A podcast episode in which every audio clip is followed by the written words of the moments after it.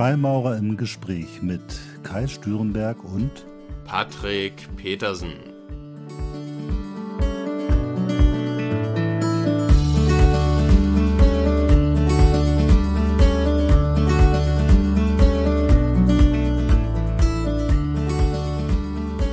Ja, hallo und herzlich willkommen zu einer neuen Folge unseres Podcastes Freimaurer im Gespräch. Heute das erste Mal nicht nur Patrick und ich, sondern wir haben noch einen Gast dabei. Ja, hi. Alex, John Alexander Bell. Ähm, Patrick, hast du auch schon Hallo gesagt? Nee, hallo auch von mir erstmal. Ich wollte euch nicht unterbrechen. Also ich bin sehr froh darüber, vielleicht zu Beginn, dass wir den Gast dabei haben. Ähm, Thema ist heute Kabbalah. Das wird dem einen oder anderen vielleicht schon was sagen.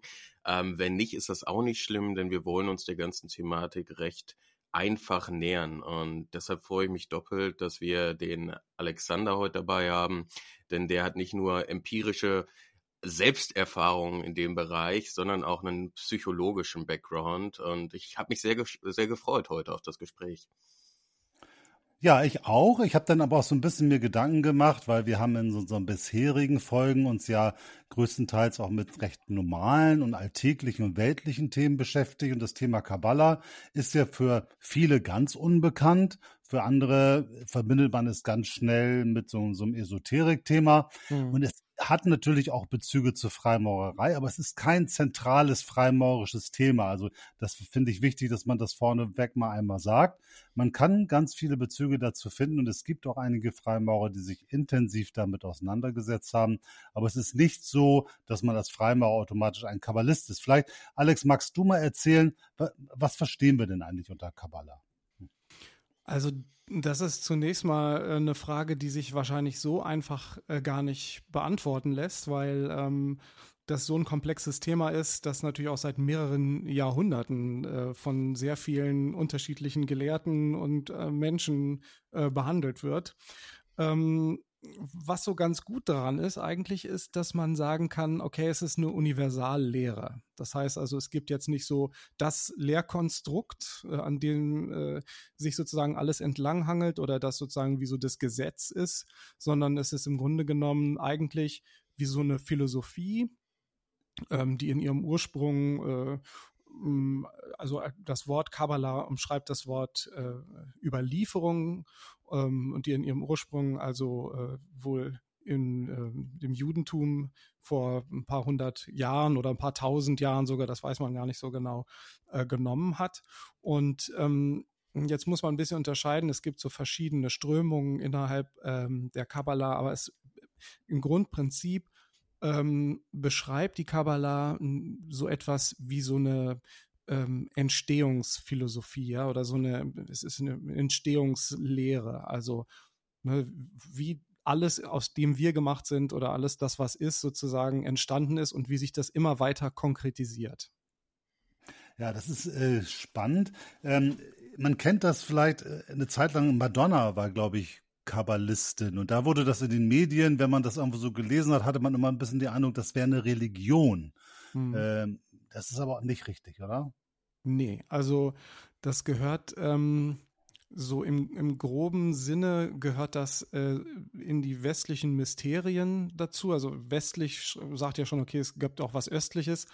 Das heißt also, östlich äh, ist dann sowas wie zum Beispiel äh, das Yoga oder ähm, also andere Religionen und Philosophien und ähm, westlich beschreibt dann im Grunde genommen äh, alles das, was so in unserer Hemisphäre entstanden ist. Dazu gehört natürlich auch die Religion an sich, aber die Kabbalah ist das halt nicht. Das heißt also, sie hat jetzt nicht irgendwie so eine Apostelgeschichte oder in irgendeiner Form einen Heiland, sondern gibt dem Menschen im Grunde genommen ähm, so alles äh, das selbst in die Hand, was, äh, also sagen wir mal, die Schöpfung an sich mitbringt. Ja, das mag jetzt sehr komplex klingen, aber wenn man das mal so auf den Gottesbegriff bringen wollte, also der gehört da eigentlich nicht rein, aber unter Gott können sich halt viele Leute was vorstellen. Das, was sozusagen ähm, Gott an Welten oder an Kosmos geschaffen hat, das obliegt jetzt dem Menschen ebenfalls als Kraft. Und ähm, nur halt eben auf einer anderen Ebene. Ne? Und das kann man sozusagen durch die intensive Beschäftigung mit sich selbst, kann man das selbst erwecken. Und das wäre natürlich im religiösen Sinne, also wenn man jetzt ans Christentum denkt oder so, wäre das Blasphemie. Also ne, man hat natürlich nicht dieselben Kräfte wie Gott, wenn es nach der christlichen Religion geht. Ist doch so, also sagen wir mal so zentral oder ganz charakteristisch für das Thema Kabbala ist dieser kabbalistische Lebensbaum, den viele vielleicht irgendwie kennen. Diese Illustration genau. mit den zehn Kugeln und den ganzen Strichen oder Wegen, die das verbindet. Das ist doch mhm. eigentlich so das Herz der Kabbala, oder? Ja, ja, genau, das kann man, das kann man schon sagen. Also die Universalglyphe, der kabbalistische Lebensbaum. Und als wir so das erste Mal im Gespräch waren, also wir drei jetzt bezüglich dieses Podcasts, ähm, dachte ich dann auch so, okay, also das ist jetzt ja nur zum Hören. Ne? Wie willst du denn jetzt den kabbalistischen Lebensbaum so, so, so innerlich, sagen wir mal, mhm. oder so wortreich aufbereiten, dass du das irgendwie den Zuhörern jetzt äh, näher bringst? Das ist in der Tat ein bisschen schwierig.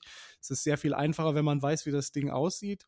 Aber im Grunde genommen hast du es ja schon gesagt. Also der besteht ähm, aus diesen zehn Kugeln das sind, äh, die werden halt äh, dem Ursprung nach ähm, Sephiroth genannt oder im, im Plural ist das Sephira. Äh, und die sind halt auf so eine bestimmte Art und Weise miteinander verbunden über 22 Pfade. Und dann gibt es noch eine sozusagen äh, entkoppelte letzte Sephiroth, ja. Und im Grunde genommen beschreibt also dieser Lebensbaum in allererster Linie sowas wie ein Emanationspfad. Also Emanation ist sozusagen, dass das eine aus dem anderen heraus entsteht. Ja, also das heißt, als allererstes war der Ursprung. Und aus dem Ursprung entsteht dann das nächste Prinzip und daraus entsteht dann wiederum das nächste Prinzip und so geht es dann weiter, bis es halt so konkret geworden ist, dass man dann am Ende über die Materie redet, die dann auch eine, eine eigene äh, Sephiroth sozusagen hat. Die ist dann ganz unten am Ende sozusagen, nach genau. den ganzen Kugeln dann, ne? Genau, also das, wie gesagt, es ist ein bisschen, bisschen schwierig so zu erklären, wenn man das Ding nicht sieht, aber ähm, das ist es im Grunde genommen. Oben ist sozusagen das, das Schöpfungsprinzip. Wie gesagt, das hat überhaupt nichts mit Gott zu tun, sondern das ist einfach nur sowas wie so eine, so ein Existenzgeber, ja. Und ähm, daraus entwickeln sich dann in so einem, in so einem äh, Blitz zickzack über diese Glyphe hinweg so die einzelnen verschiedenen Prinzipien auf den nächstliegenden, also darunterliegenden Ebenen. Das ist, und es wird sozusagen das Prinzip ist, ist, anfangs entsteht es und es wird immer, immer weiter konkreter, konkreter, konkreter und landet dann in der Materie. Also ich finde das ja sehr, sehr, sehr komplex. Ich bin vor vielen mhm. Jahren das erste Mal mit diesem kabbalistischen Lebensbaum konfrontiert worden, weil es ja durchaus schon die Grundlage für viele Strömungen des westlichen Okkultismus irgendwie ist. Ne? Also mhm. seien es die, die Lehren vom, vom Golden Dawn oder die genau. Rosenkreuzer genau. oder andere, haben sich eigentlich immer in ihren Gradstrukturen, in ihren Entwicklungen, in ihrer Thematik auf den die Theosophen sowieso. Mhm. Äh, äh, Dion Fortune hat ein sehr gutes Buch drüber geschrieben, The Mystic Kabbalah. Ähm, aber die haben sich immer darauf bezogen. Und vor vielen Jahren, als ich das so gesehen habe, habe ich erst gedacht, okay, das ist irgendeine so eine Linearität von ganz oben bis nach unten und dann geht das durch. Aber das passt nicht ganz, weil eigentlich ja jedes auch in jedem wieder vorkommt und es ist irgendwie mhm. so multidimensional. Ja. Und ich hatte am Anfang große Schwierigkeiten, mir vorzustellen, was ist das eigentlich? Also mhm. diese Sephiroth sind ja auch alle benannt, die haben alle so hebräische Namen ja. und dann äh, weist man denen auch noch Eigenschaften zu. Ne? Also die eine heißt dann Gnade oder Königreich oder genau. dies oder und dann schreibt man da ganz viele Namen ran und, und Eigenschaften. Aber es ist aus meiner Sicht, oder so habe ich es jedenfalls in der Anfangszeit so wahrgenommen, unglaublich komplex und kann auch schon überfordern, wenn man sich damit auseinandersetzt. War das bei dir anders? Äh, nee, nee, und das überfordert mich natürlich noch nach wie vor. Also, das liegt einfach daran, was wir da anfangs schon gesagt hatten. Also, das ist natürlich schon seit mehreren äh, Jahrhunderten durch die äh, geistigen Prozesse von vielen äh, sehr viel klügeren Menschen als, äh, als ich es bin gegangen. Und ähm, demnach ist es so, dass jeder so seinen eigenen Approach sozusagen dazu finden sollte. Ne? Also es ist, das Gute ist, es ist eine Universallehre, das heißt also, man, man kann andocken, wo man möchte, man hat eine eigene Idee, eine eigene Philosophie, eine eigene Form von Spiritualität und kann sozusagen darüber dann auch äh, das Ganze verstehen. Ähm, aber es ist natürlich auch gleichzeitig nicht schlecht, aber ja schon eine größere Herausforderung, dass es eine Universallehre ist, weil es halt eben sehr viel erklären kann tatsächlich. Ne? Also das macht es natürlich ungemein komplexer. Patrick, wie war dein Zugang oder wann bist du damit konfrontiert worden mit der Kabbala? Ja, also bei mir war es so, dass ich ähm, zunächst erstmal gar nichts damit anfangen konnte und ähm, das hat sich auch nur marginal verändert seitdem. Also ich habe so den Eindruck, dass jede der monotheistischen Religionen, also sowohl das Judentum, das Christentum als auch der Islam, so eine Art, ähm, ja, ich sag mal, mystische, spirituelle Auslegung der heiligen Schriften haben. Und ich glaube, dass, äh, so ist mein Eindruck, was im Judentum ursprünglich die Kabbalah war, bezugnehmend auf den Sohar beispielsweise oder die Tora, dass das im Christentum ähnliche Ansätze findet von, ich sag mal, Meister Eckhart, so ja, mehr ja. kontemplative Ansätze mhm. und im Islam beispielsweise finden wir sehr, sehr viele Parallelen im Sufismus. Mhm. Und äh, mhm. Mystiker wie Rumi, sage ich mal, aus dem Islam, ähm, scheinen mir im, im ersten Augenblick inhaltlich sehr deckungsgleiche Aussagen zu tätigen, wie beispielsweise äh, große Kabbalisten das taten. Ähm, ich bin ursprünglich auf die Kabbalah aufmerksam geworden durch ähm, einen Rabbiner, mit dem ich sehr gut befreundet war und der mich äh, zwei Jahre lang sehr eng an die Hand genommen hat und auch, ich sag mal, im weitesten Sinne spirituell geschult hat. Wir waren da aber sehr, sehr praxisorientiert, so dass ich sagen muss, dass ich ähm, die Kabbalah intellektuell so gut wie gar nicht durchdrungen habe. Und ich habe auch den Eindruck, je, je, mehr ich lese, umso weniger ähm, verstehe ich darüber. Also auf der einen Seite lese mhm. ich ähm, von vielen, dass die unteren Sephiroth ähm, die materielle Welt verkörpern, die obere Sephiroth quasi den Geist oder auch das Licht. Ähm, das deckt sich ja auch so in etwa mit der Chakrenlehre, wo es einige Parallelen mhm. auch zu geben scheint. Von anderen wiederum lese ich, dass die Sephira den Leib Gottes darstellen, mit oben den Kopf und dann den Arm, unten den Phallus. Und da muss ich auch ehrlich ganz, ganz naiv sagen, dass es mir dann noch relativ schwer fällt, da jetzt, ich sag mal, ja, mir eine finale, mir einen finalen Schluss zuzubilden, was denn jetzt richtig ist und was nicht, wenn man das überhaupt sagen kann. Ja, das ist spannend. Also bei, bei mir ist es so, dass ich auch festgestellt habe, es wirklich intellektuell zu durchdringen, gelingt mir nicht. Ähm, ich habe aber das Gefühl, dass das, wovon ich so eine Ahnung habe, irgendwie von also ich glaube sowieso, dass wir die, die, die großen Geheimnisse der Welt nur zum Teil entschlüsseln können. Und ich habe so die, eine Ahnung davon, dass dieser kabbalistische Lebensbaum ein relativ gutes Modell ist, um verschiedene Ideen, Gedanken oder vielleicht auch das eigentliche Sein irgendwie zu repräsentieren. Vielleicht nicht perfekt, aber doch ein unglaublich gut geeignetes Modell ist, das einem zeigt, es hängt irgendwie alles miteinander zusammen. Mhm. Es gibt irgendwie eine Entwicklung und die Entwicklung geht eben von einem Ursprung, sei es Gott oder wie man es große Baumeister, wie man es auch immer nennt, hin bis in die Materie und es gibt auch einen Weg zurück aus der Materie hin zu Gott. So, so, so betrachte ich das. Wenn man dann an Gott glaubt oder wieder zurück zum Ursprung oder wie man das auch immer sagen mag. Was machst du denn mit der Kabbala, Alex? Also grundsätzlich ähm, würde ich dem erstmal total zustimmen, was du, was du gerade gesagt hast. Also ganz stark ähm, ist so dieser ähm, so ein Prozess der Entwicklung, um den es geht. Ne? Also wie gesagt, es gibt so dieses existenzgebende Prinzip und äh, das ist sozusagen dann in allen anderen von den äh, weiteren Bällen oder halt eben Sephira dann auch äh, genauso vorhanden. Das heißt also, es geht um um Sein und um, um Entwicklung und Weiterentwicklung. Und das hat man natürlich in sich auch. Das heißt also, ne, man kann die Universallehre jetzt natürlich in vielen intellektuellen oder äh, theologischen Zusammenhängen ähm, entdecken, aber man kann sie natürlich auch in sich entdecken. Und wie wir ja schon in unserem kleinen äh, Vorgespräch äh, hatten, ich komme ja aus einer sehr spirituellen Familie, also meine äh, Eltern waren beide in so kabbalistischen Gruppen und da geht es halt darum, die äh, Kabbala insoweit, insofern anzuwenden, dass man, sagen wir mal, meditativ arbeitet und über die Symbolik ähm, etwas über sich selbst erfährt. Also das heißt, also man setzt sich, das ist so ein bisschen so ein jungsches Prinzip, was sich da auch wiederfindet. Äh, man setzt sich sozusagen geistig, spirituell in einer Meditation versunken einem Symbol aus.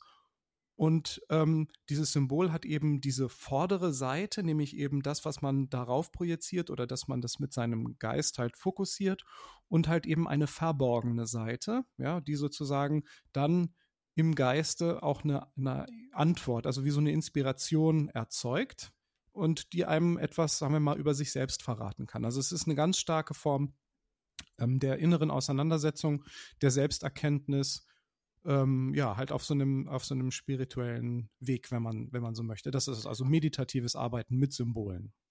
Du hast eben Jung erwähnt, da sollten wir dann mal erwähnen. Ähm, du bist ja auch Psychologe. Ja. Ne? Also du bist Freimaurer, so wie wir. Du mhm. bist Psychologe. Ja. Äh, bist du Kabbalist? Ja. Mhm. Auch okay, in einer. Mhm. Sag mal, was heißt das für dich, Kabbalist zu sein? Ähm, also erstmal sozusagen, äh, du hast ja Dion Fortune schon angesprochen, also und das Buch Mystical Kabbalah finde ich auch ist ein sehr gutes Grundlagenwerk, um sich mit der Thema, Thematik auseinanderzusetzen. Allerdings ist es sehr schlecht geeignet dafür, es mal so runterzulesen. Also ich bin in einer kabbalistischen äh, Gruppe äh, in England, die, ähm, sagen wir mal, auch diese ganzen Lehren von Dion Fortune als Basismodell sozusagen für sich hat. Und ähm, äh, in diesem Zusammenhang ähm, geht man, sagen wir mal, in diesem Grundkurs geht man da dieses Buch durch. Ja, das heißt also, man nimmt es so Kapitel für Kapitel und man hat so einen supervidierten Kurs. Das heißt also, es gibt jemand, ähm, mit dem man korrespondiert. Man meditiert über bestimmte Thematiken, die vorgegeben sind, über diese Kapitel oder Absätze und formuliert darüber dann äh, einen Text, eine Antwort, schickt es dahin und bekommt dann ein Feedback. Also sozusagen ist das so der Einstieg gewesen. Und das macht einen dann im, im weitesten Sinne zum Kabbalisten, aber das natürlich ähm, natürlich jedem selbst überlassen, wer das machen möchte und ob er sich so nennen will oder, oder nicht. Siehst du da für dich, äh, Entschuldigung, siehst, siehst du da für dich einen Unterschied zwischen deinem in Anführungsstrichen Sein als Kabbalist und deinem Sein als Freimaurer? Oder würdest du sagen, das ist ähm, in, in der letzten Instanz dasselbe? Ähm, also ich würde äh, tatsächlich sagen, das geht denselben Weg. Also die Freimaurerei empfinde ich persönlich auch als äh, sozusagen Selbstlehre des äh, Seins und Werdens. So, ne? Also das ist so und das ist sehr, äh, sehr ähnlich mit dem, was in der Kabbalah passiert, auf einer anderen äh, Symbolik oder sagen wir mal auf einer anderen Arbeitsebene. Aber äh, also ich war auf der Suche nach einer rituellen Arbeit, in meiner Umgebung. Ne? Also ich fahre regelmäßig nach London, nicht nur weil ich Familie da habe, sondern eben auch, um an solchen ähm, kabbalistischen Ritualen äh, teilzunehmen, die im Detail natürlich auch ähnlich sind mit, mit den freimaurischen Ritualen. Das liegt daran, dass die Gruppe zurückgeht auf den von dir schon Kai angesprochenen äh, Golden Dawn. Und der Golden Dawn ist ja etwas, der von Freimaurern gegründet wurde. Das heißt also, das ist ein bisschen wie so ein Schmelztiegel. Ja, da mhm. kommt so ganz viel zusammen. Also eben Freimaurerei, Rosenkreuzerei und dann halt eben ähm, Kabbalistik, also äh, all sowas. Und ähm, und das war mir irgendwie ein bisschen wenig, ja. Also das heißt, dahin zu fahren immer sehr aufwendig und alle paar Monate. Und ich suchte etwas, womit ich mich austauschen kann, so in der Umgebung und wo ich immer an solchen ähnlichen rituellen Arbeiten teilnehmen konnte. Und ja, klar, das ist die Freimaurerei natürlich. Ah, okay. Also du, du, ähm, du bist also zuerst ähm, den kabbalistischen, äh, also hast zuerst den kabbalistischen Ritualen beigewohnt und bist darüber dann erst zur Freimaurerei gekommen? Ähm, also so kann man das sagen. Ich habe ähm, ab äh, 13 oder 14 bin ich bei meinen Eltern auch mal mitgegangen. Die hatten eine Gruppe in, in Paris und äh, zum Schluss auch eine eigene Gruppe in meinem Heimatort. Ähm, das ist die äh, Builders of the Editum. Das ist so eine amerikanische Abkopplung des ursprünglichen Golden Dawn Ordens.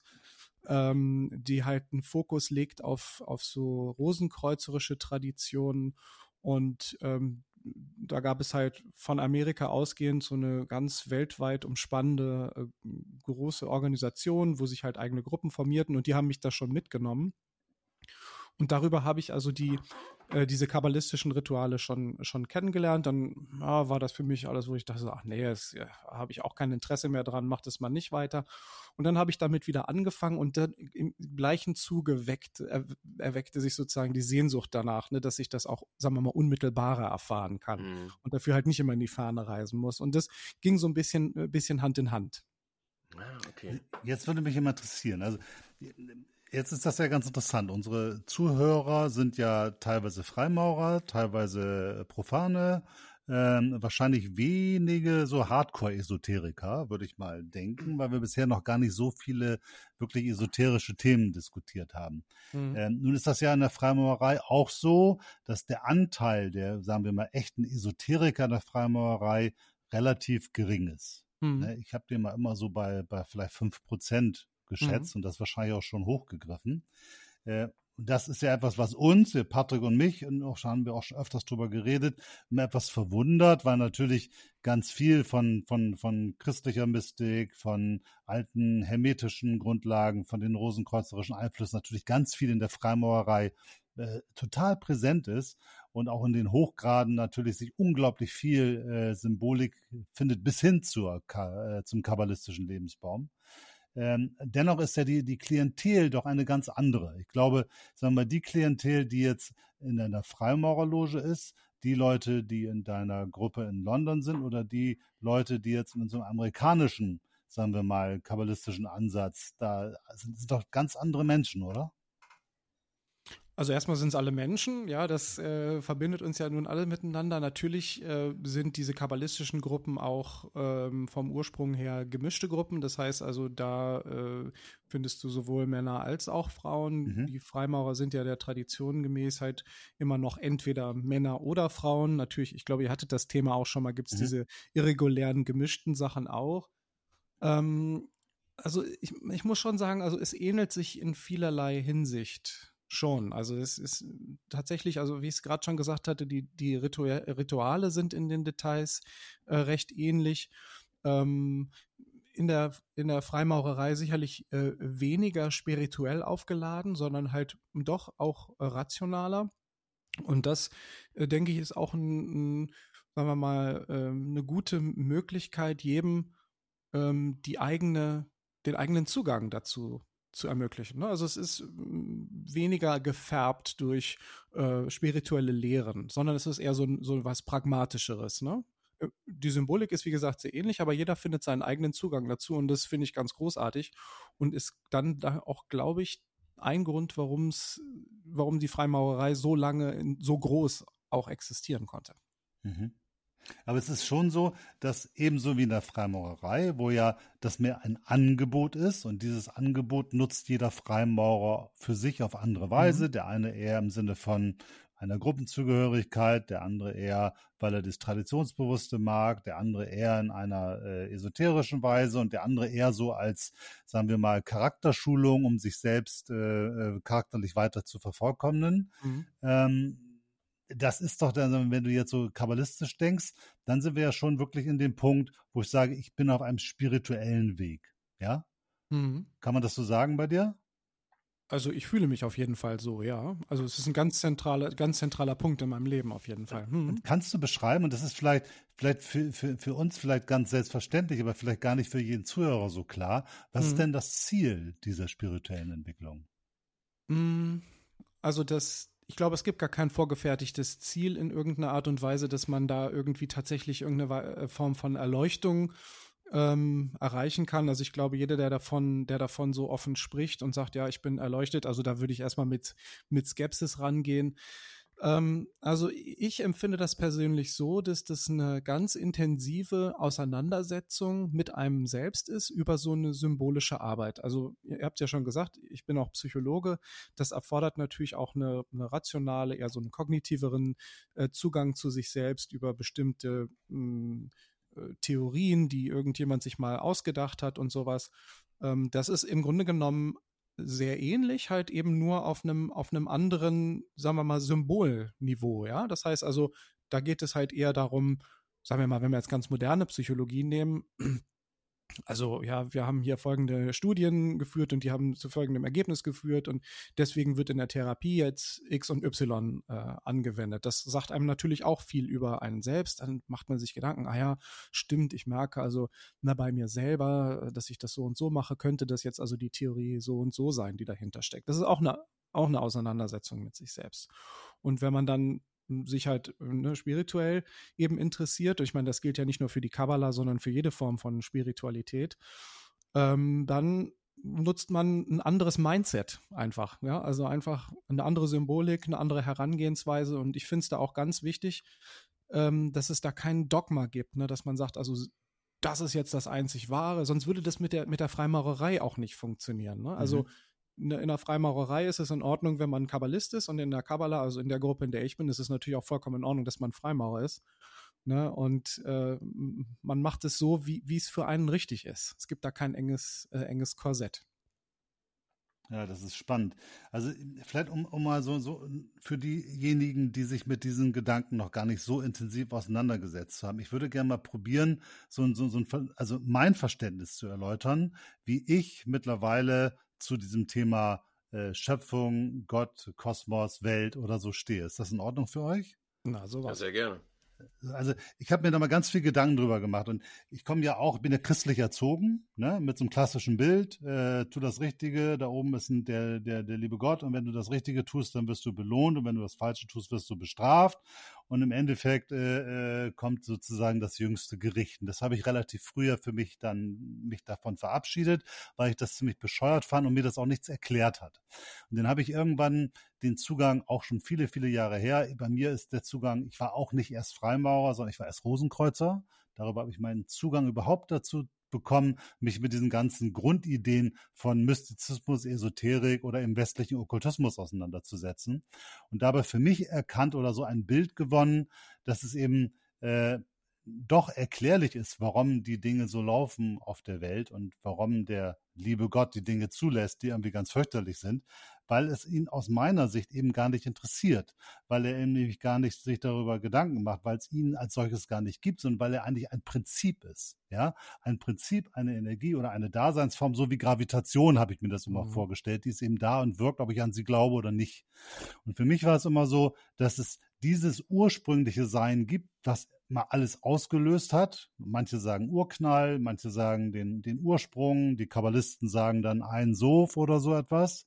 Mhm. Ähm, und dass eben sich daraus diese materielle Welt gebildet hat und es eben die Möglichkeit gibt, diesen göttlichen Funken oder diesen Teil der Schöpfung, dieses Ursprungs, den man in sich hat, in sich zu entwickeln, zur Reife zu bringen, sich damit wieder Zugang zu verschaffen zu weniger verdichteten Welten und darüber dann im besten Fall wieder einen Weg zurück zu Gott zu finden oder eben selbst mhm. in sich selbst diesen Funken so zu entwickeln, dass man selbst zu Gott wird, was sich so fürchterlich blasphemisch anhört, ja. aber so gar nicht gemeint ist. Aber das ist, sagen wir mal, der, der, der, dieses Grundverständnis, was ich dabei so für mich empfunden habe. Ich habe dieses diesen Funken, diesen Geistfunken oder diesen ursprünglichen göttlichen Funken und den entwickle ich durch die verschiedenen Methodiken, so wie du es eben beschrieben mhm. hast, durch Meditation, durch Rituale, durch Auseinandersetzung, durch Selbsterkenntnis, um mich entsprechend wieder in so eine Ursprungsform zurückzuverwandeln.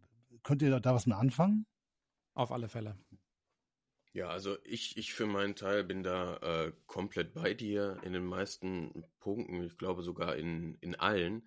Ähm, ich habe das Gefühl, dass was du als Ursprungsform dargelegt hast oder, oder als Sein oder als ursprüngliches Prinzip, dass das, dieses Muster, ähm, auch so eine Art universelles Muster ist, nicht nur im Bereich der Kabbalah, sondern auch im Kontext der Freimaurerei, diese Entwicklung von unserem ich sag mal, materiellem, physischen Dasein hin zu dem mehr geistigen, sage ich mal, hin zu einer bewussteren und achtsameren Form des Lebens und die Identifikation mit dem Materiellen ein bisschen aufzulösen, hin zu dem, ich sag mal, hin zu der Identifikation mit dem All-Eins-Sein oder mit der mhm. Einheit oder mit ähnlichem. Ich habe so das Gefühl, das ist so eins der globalen Muster in vielerlei Hinsicht. Mhm. Und gerade im kabbalistischen Kontext ähm, wie du schon gesagt hast, es klingt manchmal etwas blasphemisch, aber liest man dann öfter, werde wie Gott oder, oder werden wie mhm. Gott.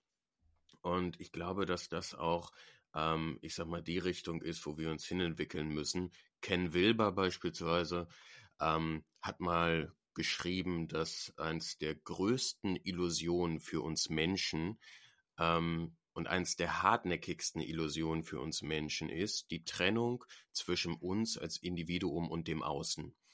Und ich mhm. glaube, diese Trennung aufzuheben zwischen uns als eigenständiges Individuum und dem Verbundensein mit allem, das könnte eventuell ähm, eine der Wege sein, die wir gehen könnten, um uns spiritu spirituell zu entfalten. Mhm. Alex, siehst du das auch so? Also, so diese, wenn du sagst innen und außen, dann erinnert das natürlich so ein bisschen an diese hermetischen Prinzipien, die sich ja auch in der hermetischen Kabbala im Grunde genommen wiederfinden. Äh, das eine Grundprinzip, was wir ja schon angesprochen hatten, ist, ist, dass man sozusagen den Ursprungsfunken in sich so weiterträgt.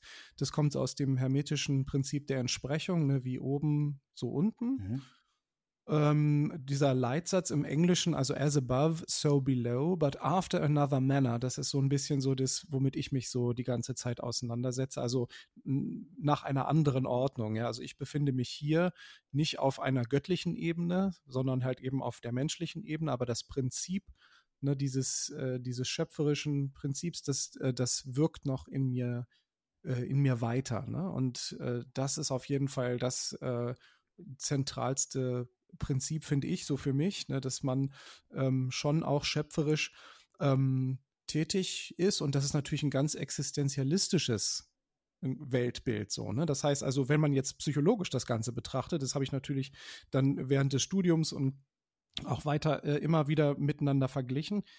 Ähm, wenn man das psychologisch betrachtet, kann man zum Beispiel sagen, okay, also wir generieren in uns, in unserem Gehirn, sagen wir mal, ähm, etwas, das wir den Zustand jetzt nennen, ja, so, so unser Bewusstsein. Und das kann man jetzt aufdröseln und sagen, okay, was macht denn das Auge in dem Zusammenhang? Und dann kann man also sagen, okay, ja, im Auge passiert jetzt also biochemisch Folgendes, also da kommt jetzt ein Photon an und es hebt also jetzt einen dieser Stäbchen, der Zapfen auf ein anderes Erregungsniveau, daraus wird dann Aktionspotenzial generiert und dieses Aktionspotenzial kann man messen, kann man also wunderbar ähm, durch, äh, durch das Gehirn verfolgen, bis in Occipitallappen, da geht es dann in höhere Hirnregionen und da kann man dann sehen, ah ja, okay, da ist es noch und plötzlich verschwindet es im, im Hintergrundrauschen des Gehirns. Ja, das heißt also, man, man weiß, wie sozusagen jetzt ein Photon im Auge, im Hirn sozusagen grundlegend verarbeitet wird, aber wie daraus ein Bild wird, das kann man immer noch nicht erklären. Das heißt also, es gibt etwas in uns, das sozusagen äh, alle Informationen außen und alle abgespeicherten Informationen innen erzeugt. Und das ist tatsächlich genau dieses, dieses schöpferische Prinzip, sehe ich als Weiterführung dieses höchsten Prinzips, ja. Also das heißt, ich werde auf der menschlichen Ebene schöpferisch und entdecke durch mein Leben, ich erfahre etwas über mich, ich erfahre etwas über meine Umgebung und so, ent, entdecke sozusagen den Kosmos zurück. Ja, wenn man jetzt sozusagen evolutionär guckt, Big Bang, Sterne, Planeten, Wasser wird flüssig, aus dem Wasser erhebt sich das Leben, sagen wir mal, ja, irgendwann erhebt sich dann auch Alex oder raus und der guckt sich jetzt um und entdeckt den Kosmos zurück, ja, und das ist auch so ein ganz äh, grundlegendes Prinzip, ne, dieses as above, so below, das heißt also, man wurde geschaffen, um zu erschaffen, ja, also man entdeckt etwas zurück. Ja, das ist ja total spannend. Also ich glaube, was uns eint, ist, glaube ich, die, die, die Philosophie oder die Sichtweise, dass das, was wir jetzt hier so wahrnehmen in dieser materiellen Welt, eben nur ein Teil der gesamten Wirklichkeit ist. Und das Grundprinzip dieser as above, so below oder alles allem hängt mit allem zusammen, bedeutet eigentlich, es gibt verschiedene, mit unterschiedlichen Lehrarten heißt es verschiedene Welten, verschiedene Sphären oder wie auch immer. Ähm, aber im Grunde genommen sind die Prinzipien überall gleich nur mhm. jeweils in einer anderen ja, Verdichtung oder Form. Aber das würde bedeuten, alles von ganz hoch verdichtet oder, oder ganz doll verdichtet hier auf der Erde bis zu Gedanken oder anderen Wesenheiten oder bis hoch zu Gott hängt irgendwie miteinander zusammen und würde bedeuten, ich kann durch bestimmte Dinge auch da zwischen diesen Welten irgendwas auslösen. Ja, ist das so verständlich? Oder ist das Quatsch? Also du meinst sozusagen, dadurch, dass alles miteinander verbunden ist, gibt es auch von dir überall anders hin eine Verbindung. Könnte ja sein. Also es könnte ja sein, dass wir sagen, okay, Ja. es gibt diese verschiedenen Welten, aber die haben eben nichts miteinander zu tun, weil die Mhm. leben alle auf irgendwie ihrer Ebene. Könnte aber Ja. auch sein, durch eine bestimmte Art der Arbeit und Weiterentwicklung Ja. kann ich sagen, wenn man eine höhere Sensitivität entwickeln, die es mir ermöglicht, auch auf anderen Ebenen Dinge wahrzunehmen. Ja. Also, wenn ich da direkt einhaken kann, ähm, Quantenmechanik beweist das im Grunde genommen schon sehr theoretisch. Es gibt auch so ein Feld, das ich jetzt mal Quantenpsychologie nennen möchte. Also es gibt das äh, Institute of Noetic Sciences in den USA äh, mit dem Präsidenten äh, Dean Radin heißt er. Der hat ein ganz tolles Buch veröffentlicht. Der The Real Magic heißt das. habe ich also, gelesen. Da, genau, das ist also wirklich ein Hammerbuch, auch aus äh, wissenschaftlicher Perspektive. Also wenn man durch so ein Psychologiestudium durchgeht, lernt man die ersten Semester eigentlich, wie funktioniert quantitative Forschung. Und er ist halt auch als Psychologe ein, ein quantitativer Wissenschaftler. Das heißt also, er ähm, behauptet jetzt, behauptet jetzt nicht etwas durch Interviews, was auch eine Form von Forschung darstellen kann, sondern er misst bestimmte Ereignisse und Hypothesen ähm, sagen wir mal, an Daten. Und da hat er also wirklich außergewöhnliche Daten, ähm, also nicht sammeln können. Er hat einfach Daten gesammelt und die dann halt auch ausgewertet in so Doppelblindstudien, sogar Trippelblindstudien. Das heißt also, weder der Tester noch der Getestete weiß, in welcher Gruppe er sich gerade befindet. Und die Daten werden da auch unabhängig von jemandem ausgewertet, der gar nicht weiß, was das für Daten sind und so. Und das ist schon also aus wissenschaftlicher Perspektive ganz nüchtern betrachtet, ne, du hast die mal die esoterischen Wollsockenträger oder so genannt. Man muss keiner von denen sein, ne, um, um das zu lesen. Und da werden auch Leute interviewt, die auf höchstem Niveau statistisch arbeiten. Ja, also die Präsidentin der amerikanischen äh, Statistikbehörde, ja, hat Aussagen da in diesem Buch. Also es ist wirklich sehr zu empfehlen, wenn man mal auch aus ganz rationaler und nüchterner äh, Perspektive mal so einen Blick über den, über den Tellerrand werfen will. Spannend. Wir, wir machen mal einen Link bei uns im Podcast zu diesem Buch, Mhm. dass der eine oder andere sich das mal ähm, besorgen kann, um da drin zu lesen. Also ich glaube, wir haben jetzt, äh, ich könnte mir vorstellen, dass wir einen Teil unserer Zuhörer jetzt schon abgehängt haben, weil die sagen, oh Gott, jetzt drehen sie ganz schön ab äh, und werden echt so ein bisschen schräg. Das sind dann ja vielleicht doch so ein bisschen so Esoterik-Spinner. Äh, wenn wir jetzt schon da sind, würde ich jetzt noch mal einen Begriff gerne einführen wollen, Mhm. Äh, der auch sehr missverständlich ist und äh, der aber auch immer wieder mit kabbalistischen Ideen, äh, sagen wir mal, verwendet wird und auch im Bereich der, der westlichen Esoterik immer wieder eine Bedeutung hat. Und ich Mhm. glaube, es ist ein sehr stark missverstandener Begriff, weil wenn man ihn nennt, man eigentlich sich schon fast der Situation aussetzt, dass manche Leute den Kopf schütteln und nach Hause gehen und sagen, ja, der Typ spinnt. Und das ist der Mhm. Begriff der Magie. Ja. Ja, Magie heißt ja immer so ein bisschen, kennen wir als Kinder, ne? Da gibt's den Zauberer Merlin, so in den Sagen, gibt's die Mhm. Magier, die haben da irgendwas rumgezaubert. Ähm, und es ist ja im Grunde genommen, wenn wir über Magie sprechen, ist es ja nicht Zaubern oder wenn wir im Golden Dawn über Magie reden, geht's auch nicht um Zaubern, sondern es geht da, ja, um was geht's da eigentlich? Was verstehst du unter Magie? Oder was versteht ihr unter Magie? Soll ich direkt einhaken? Oder möchtest du erstmal. Patrick? Nee, gerne, Alex. Okay, also ähm, wie gesagt, das ist natürlich ein emotionsgeladener Begriff, wo viele Leute erstmal sagen, okay, jetzt geht's ja wirklich um äh, reines Spinnertum. Ich habe da für mich persönlich so einen ganz, sagen wir mal, erstmal so einen demütigen, demütigen Zugang versucht dazu zu finden.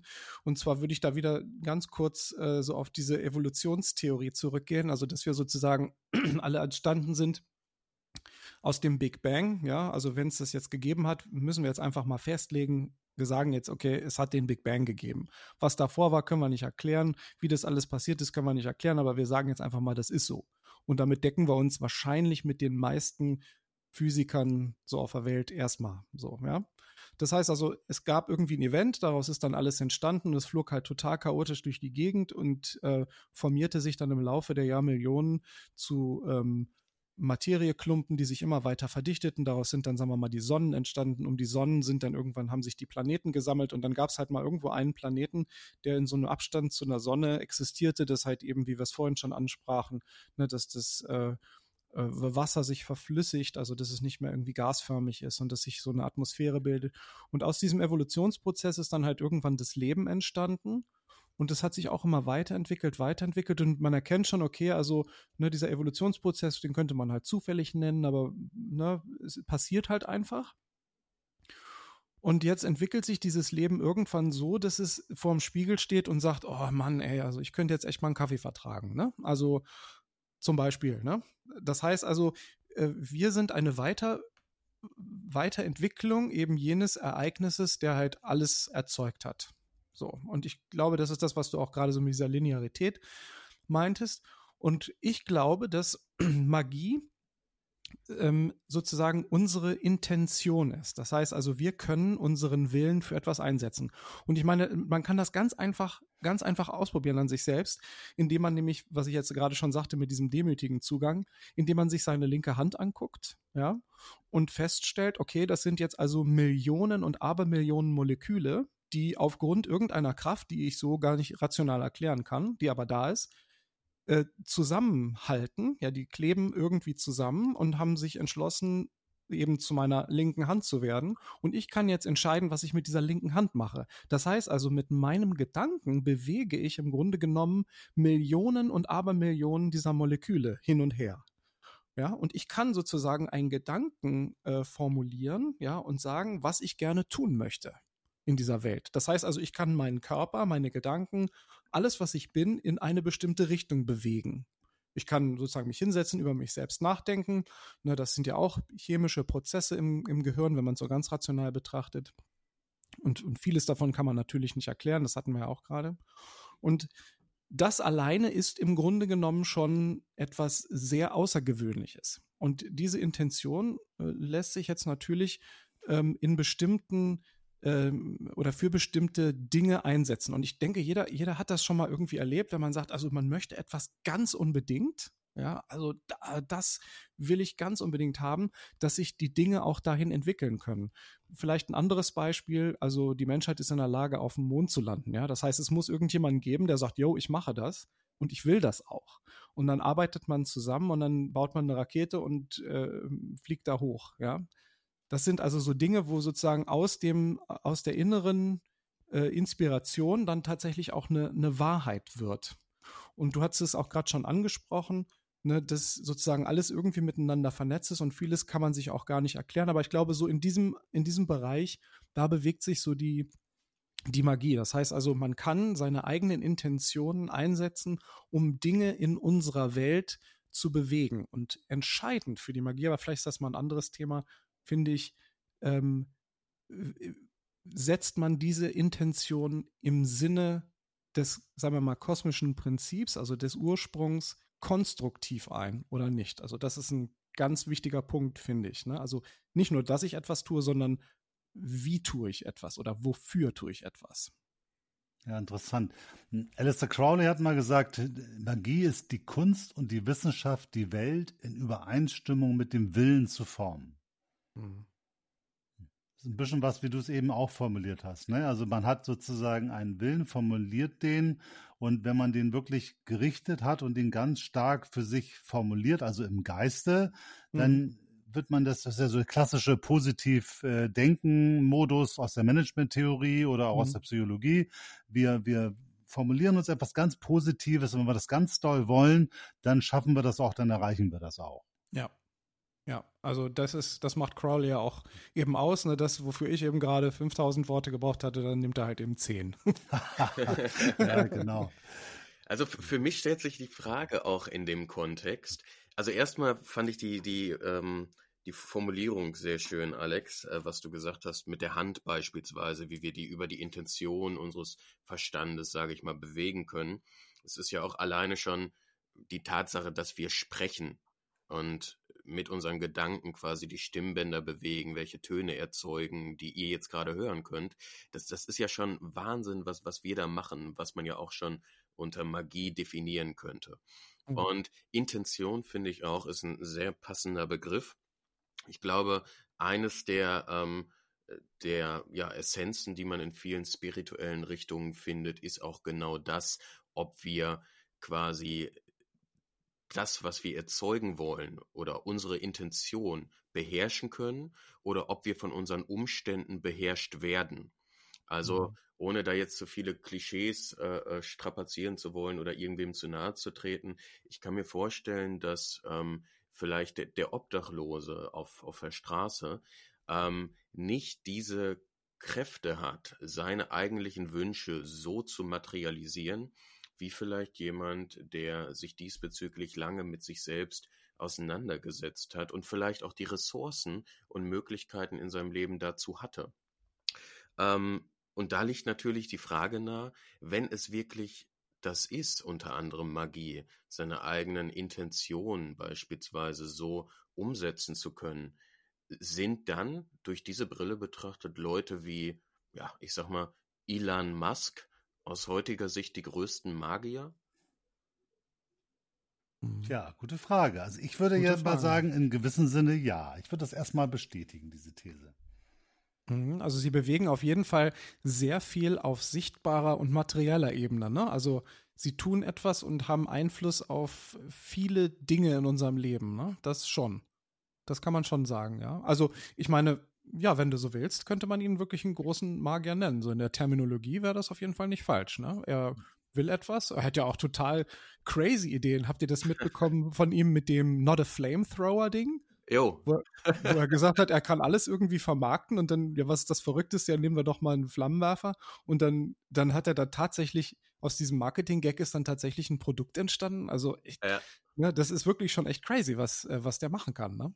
Auf jeden Fall, ganz, äh, ganz abgesehen von der Absicht, zum, den Mars zu bevölkern. Ja, ganz genau. Ne, und, und Neuralink und was, was da jetzt nicht noch alles kommt. Mhm. Alleine schon die, die Fähigkeit, seine äh, um mal bei der Terminologie aus freimaurischer Sicht zu bleiben, seine Zeit so sinnig einteilen zu können, dass man mehrere der weltweit erfolgreichsten Unternehmen parallel führt, ist hm. schon unglaublich äh, beeindruckend aus meiner Sicht. Ja. Ja, wobei, genau. wo, wobei man sich vielleicht noch ganz kurz ergänzend dazu, also vollkommen, ich, ich sehe es ähnlich, ähm, nach dem, was er materialisiert, ausgehend von seinen eigenen Wünschen, Intentionen oder Gedanken, stellt sich natürlich dann ferner die Frage, wie sieht es in seinem Mikrokosmos, also wie sieht es in ihm innerlich aus? Ist er vielleicht der Sklave seiner Intention? Also ist er vielleicht vollkommen unglücklich und arbeitet 100 Stunden die Woche, hat ähm, keine Zeit für sich und ist quasi, ja, vielleicht nur wie, wie, wie kommt das zusammen? Ne? Also mhm. er ist Magier auf, auf materieller Ebene gegebenenfalls schon, aber vielleicht ist er auch innerlich alles andere als erfüllt dabei. Mhm. Tja, ja. das wird wahrscheinlich Spekulation bleiben. Ne? Mhm. Auf alle Fälle hat er die Kraft, Dinge wirklich zu bewegen, Menschen zu bewegen. Leute zu überzeugen, wirklich Gedanken Realität werden zu lassen. Wenn man sich überlegt, wenn wir allein die, das, die Entwicklung von Raketen ne, wurde bei uns in Deutschland oder auch in, bei der NASA immer ganz stark mit äh, Ingenieurskunst und Berechnung und sowas alles gemacht. Elon Musk hat mit einer Zeichnung angefangen, ein Bild. Hier ist die Rakete, die fliegt hoch und kommt wieder runter und landet. Mhm. Ne, wo jeder normale Mensch gesagt hätte, Alter, das geht nicht. Ja. Ne? Können wir auch berechnen und nachweisen, sonst was hat noch nie geklappt. Und er hat gesagt, egal, ich habe hier das Bild, dieses Bild will ich umsetzen, hier baut mir das. Und das kriegen wir hin und das machen wir. Und irgendwie hat er es geschafft, die Rakete flog hoch und kommt wieder runter und landet. Mhm. Ja, und, und heute ähm, hat er Verträge mit der NASA und äh, die wenden sich an ihn, um Raketen und, und ähnliches Equipment von ihm unter anderem einzukaufen. Mhm. Also es ist, ist unglaublich. Tja. Okay, jetzt würde ich doch gerne mal einmal wieder den, den, den Loop zurück zur Kabbala finden. Wir haben, glaube ich, so ein bisschen versucht zu erläutern, zu erklären, was das sein kann. Sich dem Thema in so einem Podcast jetzt in der Tiefe zu widmen, würde uns wahrscheinlich alle überfordern, weil jeder von uns hat sicherlich schon zig Bücher mit Hunderten, manchmal Tausenden von Seiten darüber gelesen. Mhm. Äh, aber wie nähert man sich denn? Wenn jetzt jemand sagt, also das Thema finde ich spannend, ich würde mich auch gerne mal damit auseinandersetzen, ob mir dieses Modell, diese kabbalistische Philosophie oder der kabbalistische Lebensbaum, ob die für mich, sagen wir mal, spannend sind, weil sie mir neue Erkenntnisse von meinem Verständnis des Kosmos, der Welt, von meinem Leben mhm. oder wie auch immer vermitteln. Wie kann man sich am besten der Thematik Kabbalah nähern? Also grundsätzlich kann ich da ja auch nur so aus meinem ähm, Erfahrungsschatz sozusagen äh, sprechen.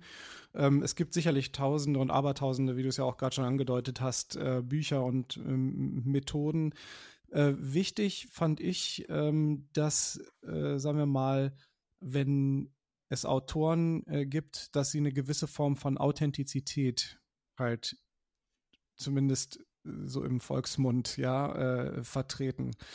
Das heißt also, ähm, ich sag mal so, die, die klassischen Rockstars äh, ne, Ende des 19. Jahrhunderts, ne, die, auf die kann man eigentlich immer ganz gut zurückgreifen. Also du hast ja schon Alistair Crowley äh, erwähnt. Also für mich ist Alistair Crowley persönlich nie was gewesen, weil ich ähm, versuche halt äh, eher so ein bisschen so das Prinzip der Mäßigung für mich umzusetzen und da ist Crowley halt jetzt nicht so der klassische Vertreter, sondern der ist halt eher wirklich so der ne, äh, Extremist, wenn man so, wenn man so möchte. Keine Frage, seine Arbeit äh, genial, also er hat äh, wirklich sehr, sehr viel bewegt und auch niedergeschrieben.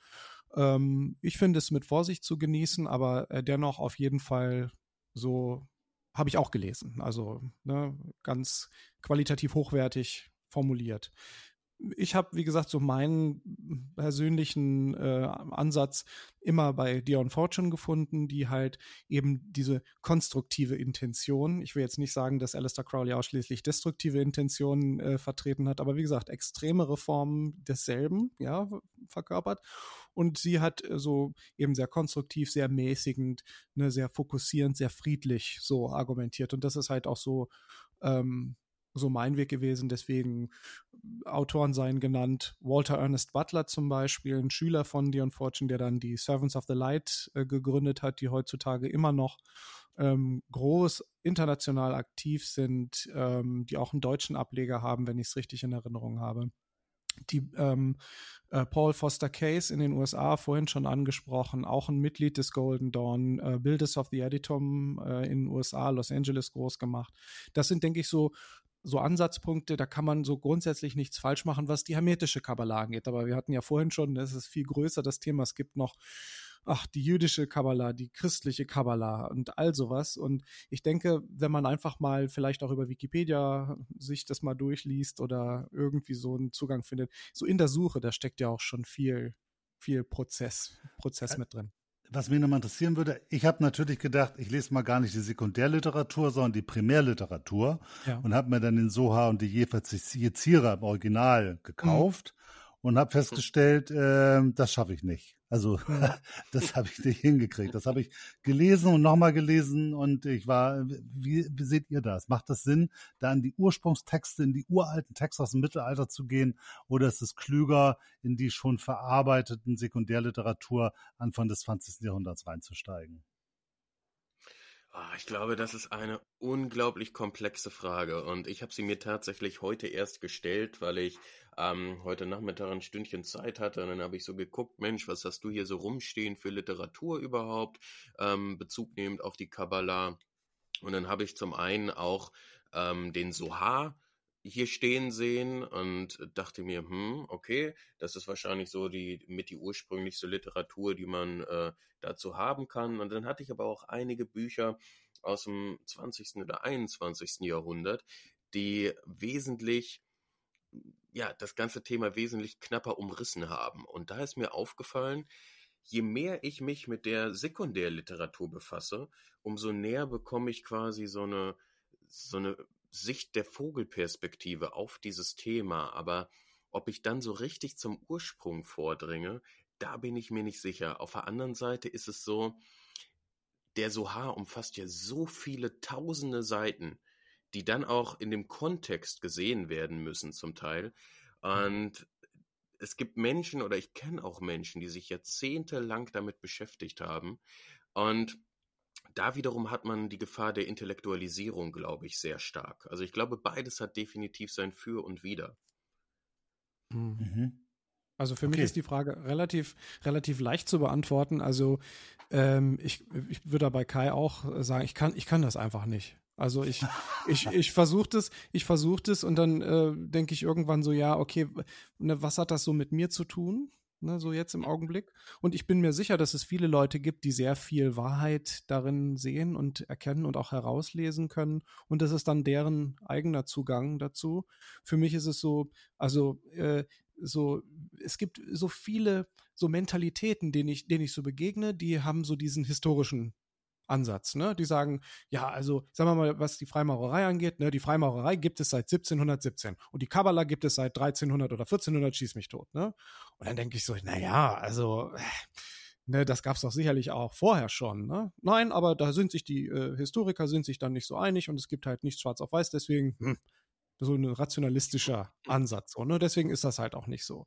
Und äh, zwei Dinge passieren da so bei mir. Naja, auf der einen Seite merke ich dann so Reaktanz, ne, dass ich denke so, naja, das wird es ja vorher auch schon irgendwie gegeben haben, nur weil es halt nicht irgendjemand äh, fest definiert hat, äh, heißt es ja nicht, dass es nicht vorher existent war.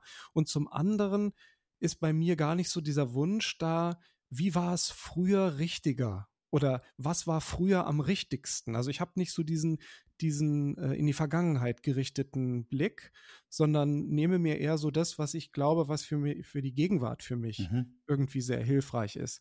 Deswegen, ähm, also was, was, äh, was Patrick gerade meinte, so mit diesem, mit diesem ursprünglichen Gedanken und so, ich glaube, das, äh, das findet man heute überall grundsätzlich auch, auch wieder. Wie gesagt, also jeder hat da seinen eigenen Zugang und wenn jemand diese großen Werke lesen kann und möchte und das für ihn so einen großen Effekt hat, wunderbar, ne? Klar. Aber für mich, also ich ähm, lese da so qualitativ an so einem Strang von Autoren lang und höre Podcasts und höre, gucke, was ist, was gibt's Aktuelles noch.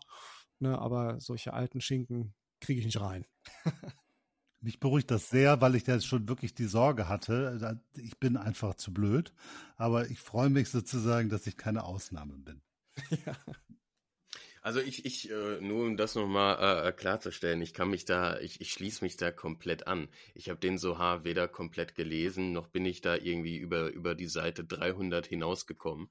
Und das ist ähm, auch, auch mir durchaus zu, zu trocken will ich nicht sagen, aber durchaus zu anspruchsvoll. Die Frage, die sich mir immer gestellt hat, ist, ob man den Kern oder das, was die Primärliteratur zum Ausdruck bringen will, in letzter Instanz überhaupt kognitiv erfassen kann. Mhm. Ob das übrigens äh, überhaupt in dem Sinne war ja. ähm, der Autoren. Und es erinnert mich oftmals auch an, an Meditation beispielsweise, ähm, der Achtsamkeitsmeditation. Es gibt so viele hunderte oder tausende Bücher mittlerweile über Meditation, was die bezwecken soll, wie man sitzen mhm. soll, wie man die Arme halten soll, dass man wahrscheinlich den Rest der Lebenszeit damit verbringen könnte, dieses Thema intellektuell zu studieren, ohne dass man dem Ganzen praktisch irgendwie ähm, ja, da einen Meter weitergekommen ist. Und ja. ich musste leicht schmunzeln, als ich vor einigen Tagen habe ich so ein kurzes Video gesehen, zwei Minuten von so einem Mönchen, äh, so einem Mönch, der hat gesagt, Mensch, ähm, Meditation, es gibt so viele Bücher darüber, aber in der letzten Instanz ist Meditieren leichter als ein Glas Wasser zu trinken. Denn wenn ihr ein Glas Wasser trinkt, müsst ihr die Hand nehmen, die Hand zum Glas führen, dann zum Mund und trinken. Und beim Meditieren müsst ihr einfach nur sein. Ja. Ich, ich, ich glaube, das ist ähnlich im Kontext der Kabbalah auch.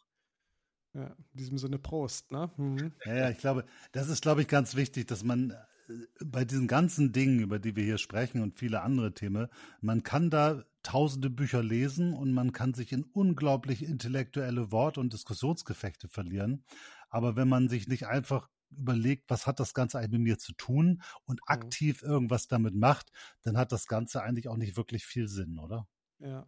Ja, ich denke auch, also wenn es um so einen Richtigkeitsanspruch geht, dann wird es, äh, wird es oft eine Farce. Also äh, wenn dann halt die Leute sich halt äh, diese Bücher reinziehen, ja, um dann eben solche, wie von dir eben angesprochenen Wortgefechte dann zu dominieren, ja, wenn also, sagen wir mal, das Ego, die Mentalität, ne, wenn dann halt so, so eine, so eine, so eine zwischenmenschliche Psychologie sich da entfaltet, dann geht das irgendwie am Ziel vorbei. Was alles, äh, wo alles sozusagen sich sehr ähnlich ist, ist allerdings, dass sowohl Bücher als auch, sagen wir mal, bildhafte Symbole, dass die ähm, so den, äh, so den Effekt haben, dass wir uns anfangen, mit etwas auseinanderzusetzen. Ne? Mhm. Also so dieses, dieser reflektorische Prozess steckt ja sowohl in den Büchern als auch in, sagen wir mal, meditativer Versenkung mit drin. Und das kann sowohl auf der einen als auch auf der anderen Ebene ja dann auch irgendwie so einen inneren konstruktiven Prozess auslösen. Und dafür denke ich, ist es auf jeden Fall gut. Ja, ich glaube, das ist ja der, der Kern. Ne? Wenn wir ja versuchen, das für uns nochmal zusammenzufassen, die Kabbala ist ähnlich wie die Freimaurerei auch ein Angebot. Sie versucht Dinge zu erklären und nicht jeder von uns versteht alles. Jeder hat die Möglichkeit für sich zu gucken, was macht es mit ihm oder was sagt es einem. Und es gibt einen neuen Zugang zu bestimmten Erkenntnis eben, Selbsterkenntnis oder auch zu einer Idee davon zu kommen, wenn man sich darüber Gedanken macht, wie funktioniert eigentlich das Leben, welchen Sinn macht das Ganze und wie haben Menschen vor ein paar hundert Jahren darüber gedacht. Es ist auf jeden Fall eine Möglichkeit. Es ist eben nichts, was man auswendig lernen kann und dann weiß man, wie es funktioniert, sondern die Aufgabe ist, zu gucken, was macht es, wo finde ich einen Zugang, berührt es mich und dann zu versuchen, damit zu arbeiten, entweder meditativ oder darüber nachzudenken, sich auszutauschen aber eben sich nicht in intellektuelle Spielereien zu verlieren, sondern zu gucken, was kann ich wirklich damit für meine persönliche Entwicklung tun.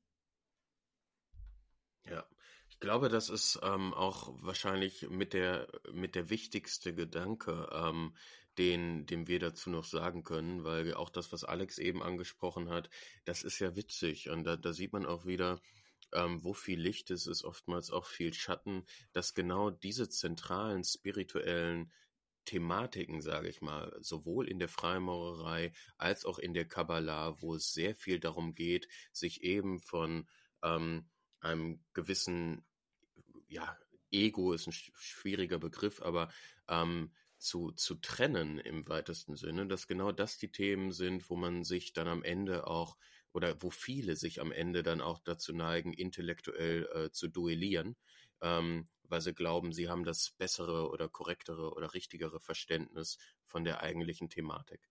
Mhm. Spannender Effekt, weil man kann ja auch historisch, wenn man sich mal im Internet auseinandersetzt mit den verschiedenen okkulten Strömungen oder diesen ganzen Gruppierungen, die auch nach dem Golden Dawn so entstanden sind, dann ist man sich ja eine Sache kann man sagen, haben sie alle gemein. Die haben sich alle nach einer gewissen Zeit fürchterlich in die Haare bekommen ja. über die Richtigkeit ihrer Ansicht und wer dann nun eigentlich der, der eigentliche, der beste Weg zur Erleuchtung ist und welches die beste Gruppe ist und der andere ist vollkommen falsch. Die haben sich vor Gericht gestritten.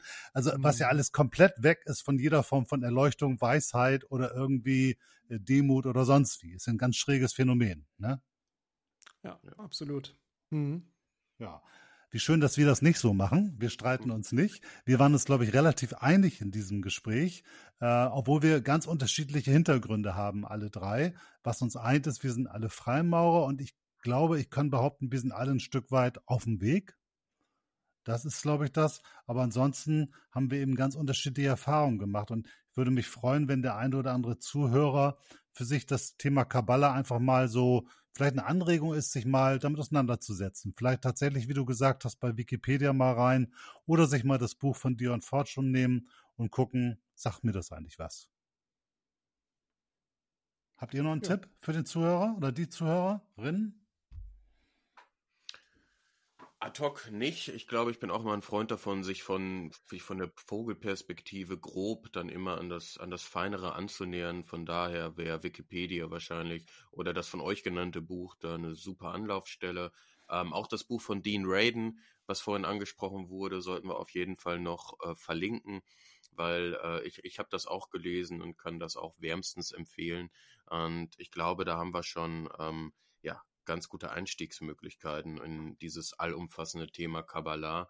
Ähm, da jetzt einen finalen Tipp zu geben, ist, denke ich, auch schwer, gerade aufgrund der Komplexität des Themas. Mhm. Ja, würde ich auch sagen. Also ich möchte mich bedanken, dass ihr ähm, den Mut gehabt habt, euch so ein Thema mit mir zu nähern, weil ich hatte ein bisschen Respekt davor und ich glaube, wir haben auch ganz viele Dinge nicht angesprochen und nicht berücksichtigt. Ich hoffe, dass wir es geschafft haben, zumindest so ein so ein, so ein Rahmen, so ein, so ein erst, eine, eine erste Idee zu geben. Und äh, Alexander, du bist jetzt der erste Gast bei Patrick und mir im Podcast. Äh, hat super viel Spaß gemacht. Ganz vielen Dank dafür, dass du das mitgemacht hast. Ja, vielen Dank auch. Ja, von mir auch extrem interessant, auch mit dem psychologischen Background. Genau, da war noch ganz viel drin und ich würde mich freuen, wenn wir vielleicht zu dem einen oder anderen Thema nochmal zusammenkommen würden. Ja, sehr gerne, auf jeden Fall. Toll. Ja, dann glaube ich, dann sage ich mal Ciao zu den Zuhörern und Zuhörerinnen und äh, schöne Zeit. Ja, ciao. Ich schließe mich an. Bis dahin. Ciao.